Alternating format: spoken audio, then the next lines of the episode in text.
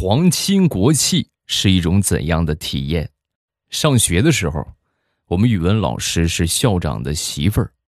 有一天，校长在巡视的时候走到我们班门口，语文老师看着他，然后说了一句：“看什么看，滚！”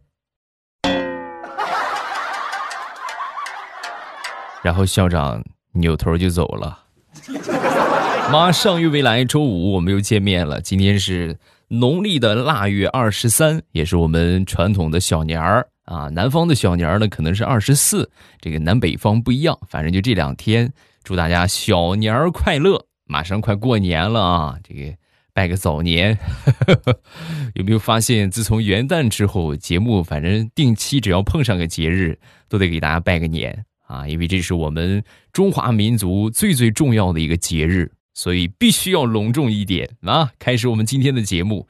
今天呢，可能这个节目啊，你们会听到一些就是发音不是很标准，包括可能会出现一些各种各样的就是吐字不清楚啊的问题，各位多包涵啊！因为你们的未来欧巴，因为前两天吃辣椒，致使舌头长了个疮啊，就那种溃疡肿起来了，你们懂好疼好疼，对不对？啊，就在这个地方。啊，我也是欠这两天呢，确实是，这个只做录播没有直播，说话说的少了，我就我就飘了，我就膨胀了，我就吃点辣椒吧，对吧？那天吃了点那个小小山椒啊，朝天椒那种野山椒啊，泡椒啊，那个泡椒啊，吃了有那么四五个，哎呀，你们能懂那种整个消化道的酸爽吗？不细说了，相信大家都有体验啊！开始我们今天的节目。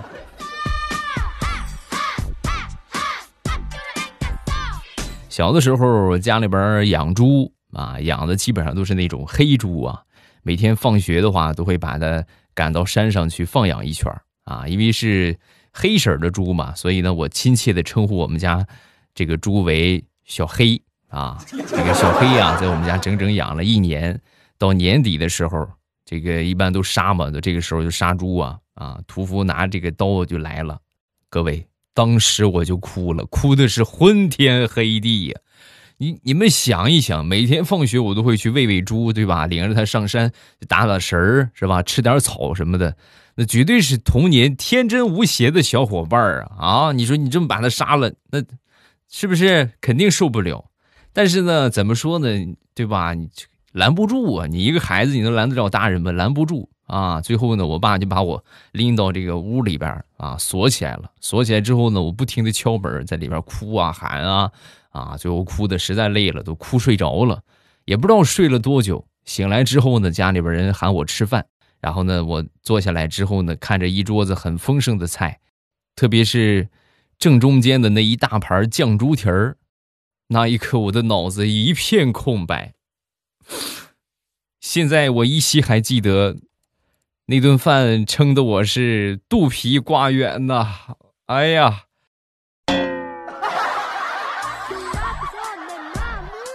妈，我还想吃猪蹄儿，太好吃了。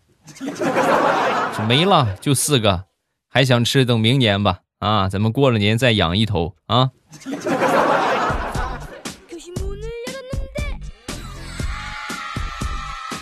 小的时候啊，我爸比较喜欢出去喝酒。啊，每次喝酒呢，基本上就那么几个几个老朋友啊，我那个王大伯是不是？我那个李大伯啊，这个邻居张大伯一块儿，他们几个人几乎算是形影不离吧。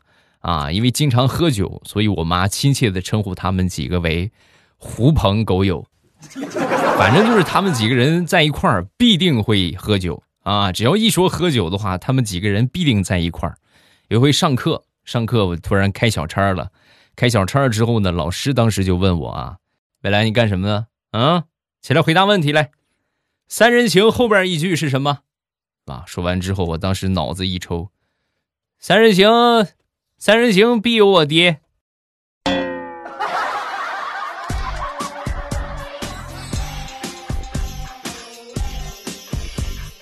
说我上学那会儿吧，我从小啊，其实到现在也是一样，理解能力很差。我也不知道咋回事啊，这一直就很纳闷这个问题。我记得刚上小学的时候，那个时候都带饭啊，然后呢，我妈一般都做好饭烧去，烧去之后呢，每天早上起来给我准备好，临走都要叮嘱我一句：“记住了啊，每天放学一定要记得把碗带回家，饭碗饭碗，有碗以后才有饭吃啊，有碗才不会饿肚子。”你别看上学不咋地，但是这句话呢，我是深深的记在了脑海里啊。我就是听妈妈的话，然后呢，每回呢都带碗回家，哪怕是那天我没带饭。我也带碗回家。起初啊，我妈也没太在意，等后来呢，就发现不对了，因为家里边啊，莫名其妙的多出好多的碗和饭盒，铁的、瓷的、不锈钢的，甚至还有塑料带姓名的，全让我拿回家了。谨遵妈妈的教诲，不光我自己有饭碗。还得保证我们全家都有饭碗。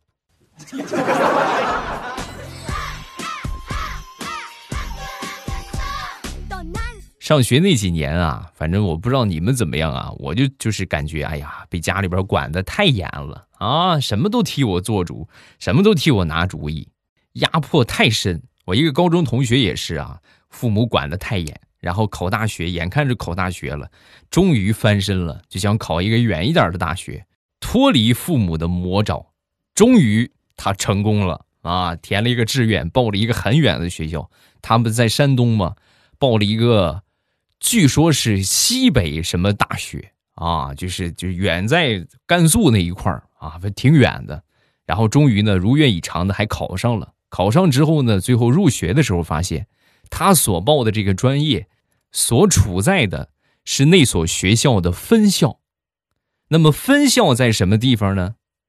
山东，再准确一点呢，在他们家附近。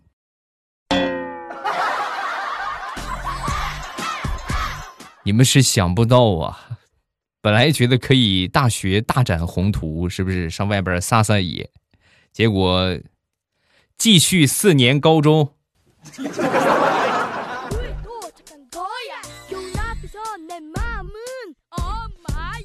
高中的时候临近毕业啊，一般毕业的话呢，同学们都会写个同学录啊，写一个联系册什么的。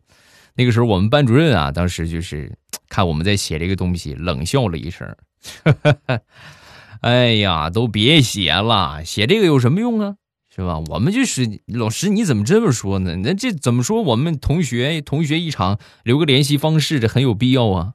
你们呐，还是太年轻啊。”以后你们这些同学当中混得好的不会联系你，混得差的也不想被联系，关系好的不写也联系，关系不好的写了也不联系，对不对？有那个空多做几道题，比什么都强啊！别天天整那些没用的。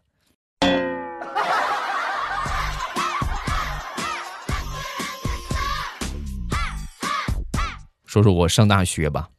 想当初上大学的时候啊，也是哎呀很坎坷。上大二那一年吧，和我们这个系的一个老师啊闹了点矛盾啊。闹矛盾之后呢，就是那你是是吧？一手遮天的老师肯定治你还是有方法的。我就被挂科了啊，补考了好几次都没过啊，就是明摆就整我。眼看着快大四了，就快毕业了，对吧？你这不行，咱也毕不了业呀。就赶紧去问问领导吧。到了那儿之后呢，这个领导就说：“哎呀，这个得找老师开个亲笔证明，是不是？你要不开证明的话，你们这个老师不同意，我们也没有办法。那就去呗，是吧？”然后我就去了，特意省吃俭用买了两条中华给老师送过去了。到那儿之后呢，老师一看，我就应该是看在中华的面子上啊，就把那个啥，把这个证明给我开好了。开好之后呢。也怪我耍了个小聪明，我寻思是不是反正这都用不着他了啊，我就顺手啊，临走把那个烟啊一块儿也收走了。就给老师买的两条中华，我顺手拿着他的证明，拿着烟又走了啊。就是吧？你马上我也毕业了，就缺你这个证明，对吧？证明一开一交上去，我就毕业了，咱们以后谁也见不着谁了。但是天有不测风云呐，同志们，太难了。两个星期之后，我们系的这个秘书啊，就过来找我道歉哎呀，未来对不起啊，你那个证明让我弄丢了。啊，我说那怎么办呢？只能再补开一张了。啊，你我那个枪呢？哎呀，我的这个命运呐！我怀疑你是故意的，你绝对是故意的。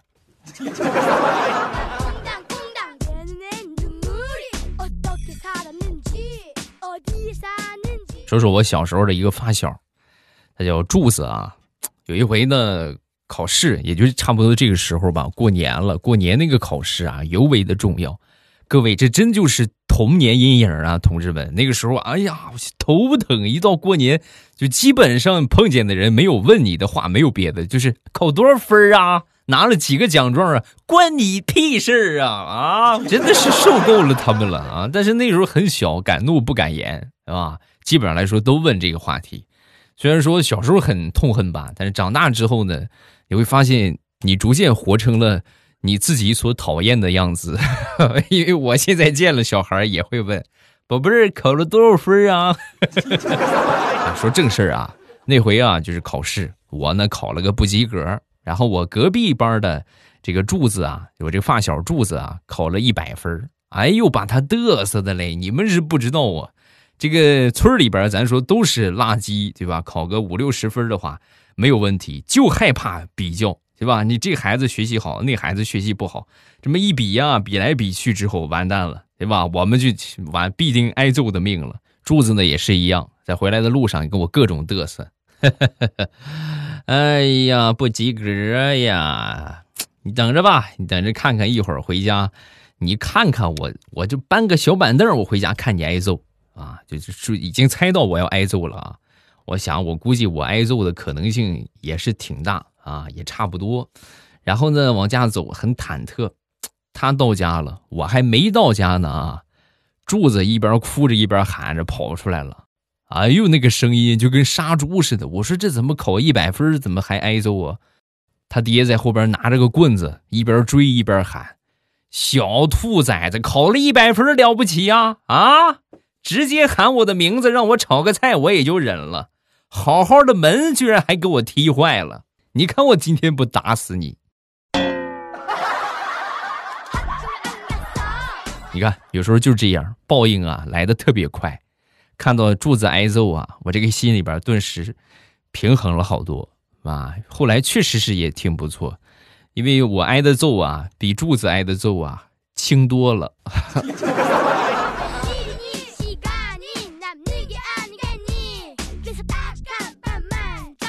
现在的孩子呀，就猴精猴精的，真的就比我们那个时候聪明多了。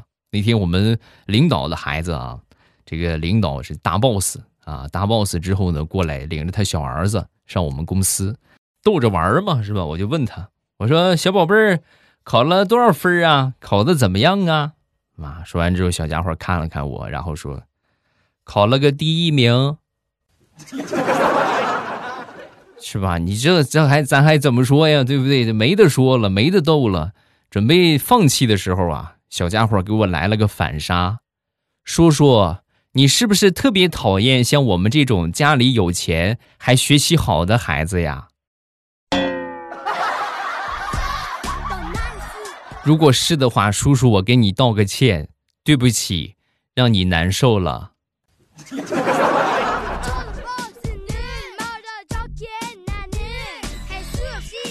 那天大苹果去接他小侄子上学啊，去学校快到学校的时候啊，小家伙就说了：“那个姑姑，我们这边啊新来了一个男老师，还单身，长得还挺好看的，特别帅，我想把他介绍给你，你要把握住机会哦。”说完之后，大石榴很开心啊，你看这小崽子不枉我对他这么好，果然是个大帅哥。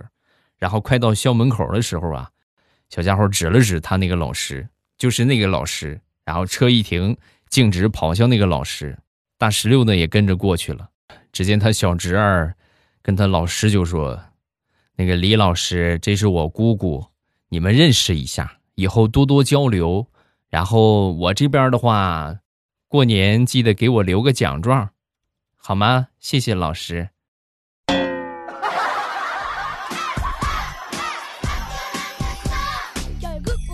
那天地雷的媳妇儿在训他儿子啊，如果以后再有什么事情让你哭，我只会哄你三分钟。三分钟代表我作为一个母亲对孩子的爱。如果三分钟之后你还在哭，我就不会管你，你随便哭，哭到你累了为止。然后最后呢，还说了一句话：你要知道，妈妈脾气也不是很好。你要是把妈妈哭烦了，妈妈肯定得揍你一顿，把你打到哭哭累了为止。你要知道，妈妈拢共才大你二十二岁，妈妈也是个小女孩，也需要保护，要让着点美女，你懂吗？啥也不说了，你赢了。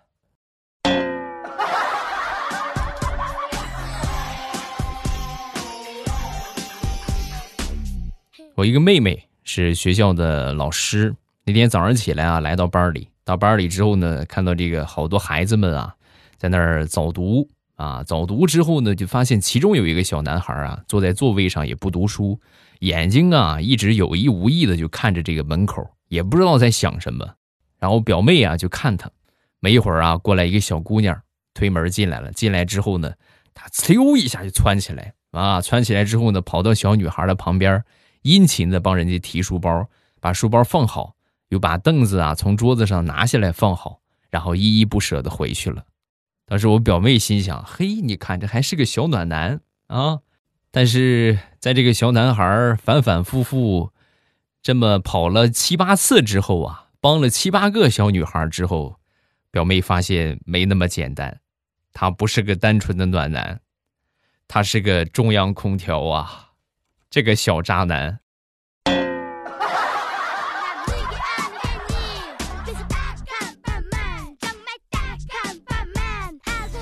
说说我小侄子吧，这个开家长会，他们家里边也不知道是怎么忙，天天让我去给他开家长会。那我一去去呗，去了之后呢，我发现问题了，考试不合格，实在是没脸见老师啊啊！那实在没点关系是吧？那我去我去吧，两门都不合格，拢共考了两门啊，两门不及格。进了教室之后，你就看见能看出来这个状态啊，前排的家长意气风发。一看就知道这些孩子啊，成绩应该是不错。我呢没敢坐前排啊，然后我就往后往后找座位。往后走之后呢，就看见其中有一个男士啊，这个两手抱头啊，时不时的还叹一口气，唉，唉，哎，你看看，这应该就属于是同病相怜的类型。然后我就过去，过去之后拍拍他的肩膀，哎，哥们儿。想开一点啊！你看你这唉声叹气的，孩子考了多少分啊？说完之后，他倾斜着身子靠近我，悄悄地说：“两门都是一百。”我去，你两门都考一百，你弄这个样，赶紧调座位。换了个座位之后呢，旁边一个女的就跟我说：“上午到现在，已经有二十多位家长想安慰他，问他孩子的成绩了。”好贱呐，这个男人！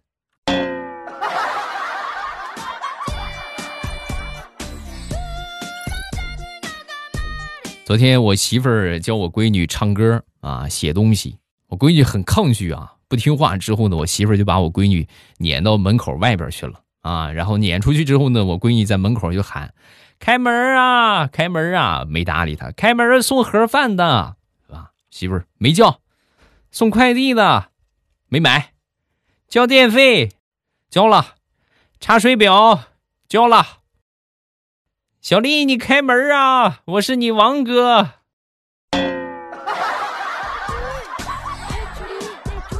哎，这个话是从哪儿学来的？